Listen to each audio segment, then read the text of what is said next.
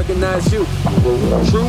New shirt, new jeans, new shoes, everything brand new.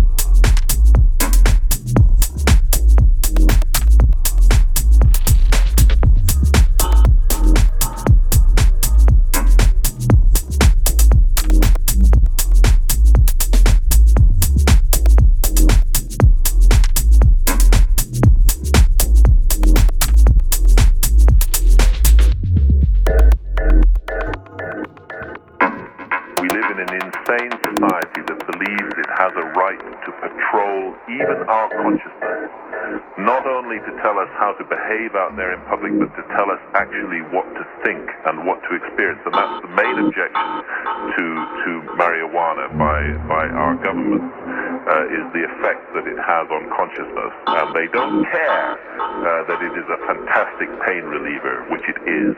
They don't care about its wonderful medical properties. They just want to anybody experiencing these effects on consciousness. And, and, no wonder our society is in such a mess where we imagine we live in a democracy and yet elect governments that actually have the nerve to tell us what we may and may not experience inside our own heads without doing any harm to others.